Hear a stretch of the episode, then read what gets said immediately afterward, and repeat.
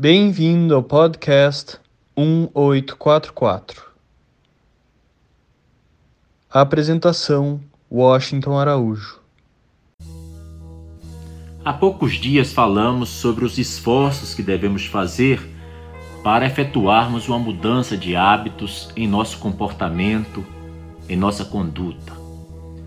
Hoje vamos dar um pouco de continuidade nesse tema que para muitos é fascinante Afinal de contas, para que você coloque um novo líquido num copo, é melhor que você esvazie o líquido atual, né? Então, para você adquirir boas virtudes, qualidades celestiais, enfim, para você revelar o seu verdadeiro potencial, que é o potencial de integridade, de pureza, de correção, você necessita muitas vezes se livrar de amarras, dessas pedras e grilhões que te acorrentam a sentimentos que não são bons e que, de tanto serem sentidos, se transformam em hábitos ruins.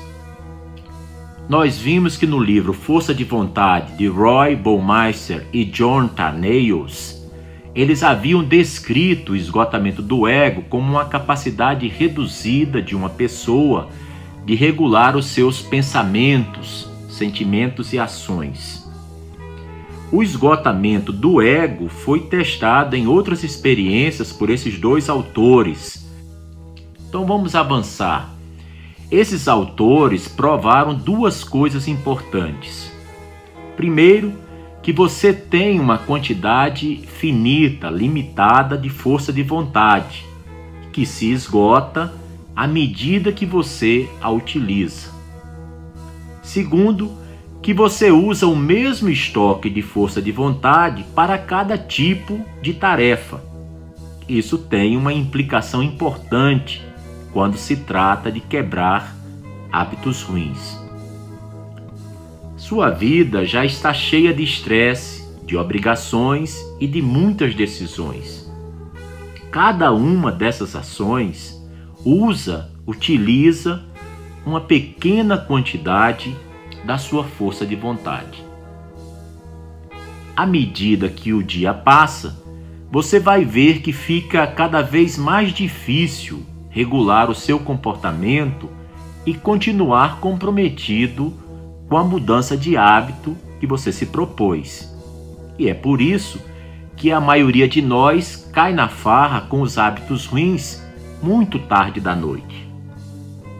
Agora falemos de um outro conceito nessa mistura. Em algum momento, nós todos experimentamos a chamada empatia de intervalo.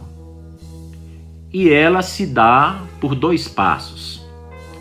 O primeiro passo é você identificar a rotina do hábito, determinar quanto tempo você gasta em um hábito é uma atividade mentalmente desgastante. Na verdade, muitas vezes isso age como sendo um lembrete constante sobre aquilo que você está desistindo.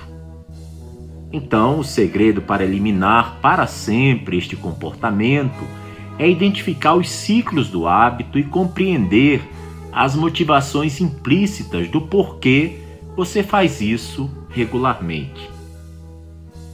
No seu livro O Poder do Hábito, Charles Duhigg fala sobre os ciclos do hábito como sendo as ações que lhe trazem a deixa, os gatilhos, para a recompensa.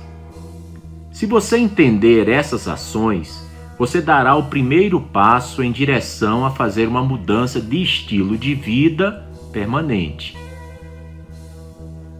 A melhor maneira de eliminar para sempre o hábito é substituir lentamente hábitos negativos com rotinas mais saudáveis.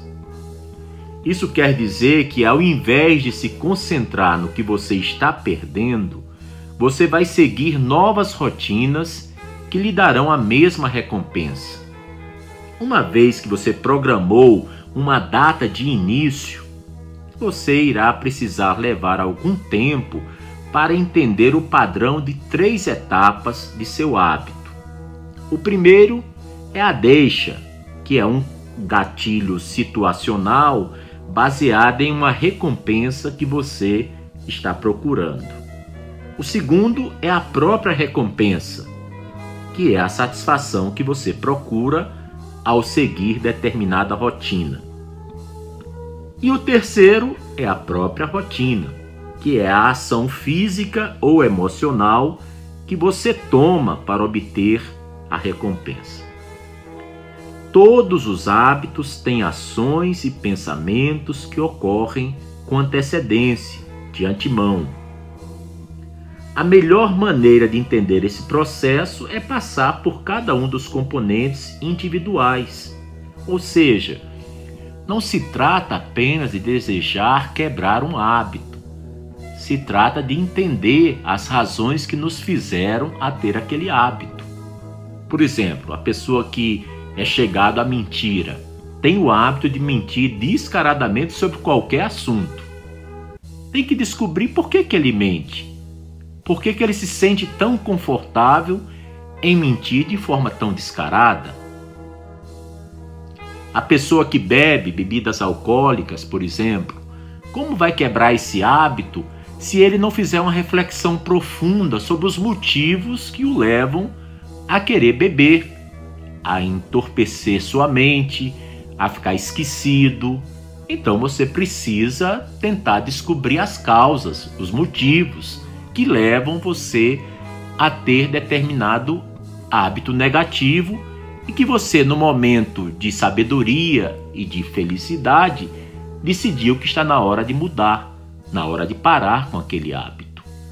Então, essas novas reflexões muito nos ajudarão a nos preparar para desenvolver nosso verdadeiro potencial, que é um potencial espiritual é adquirir virtudes, é sermos seres humanos melhores, felizes e completos. Você acabou de ouvir mais um episódio do podcast 1844. Agradecemos sua audiência e lhe convidamos para ouvir nosso próximo episódio semanal. Apresentação e comentários Washington Araújo. Trilha musical composta por Ian Garbinato. Sonoplastia e edição de áudio Shahin Nasrabadi. Vinhetas Diogo Garbinato.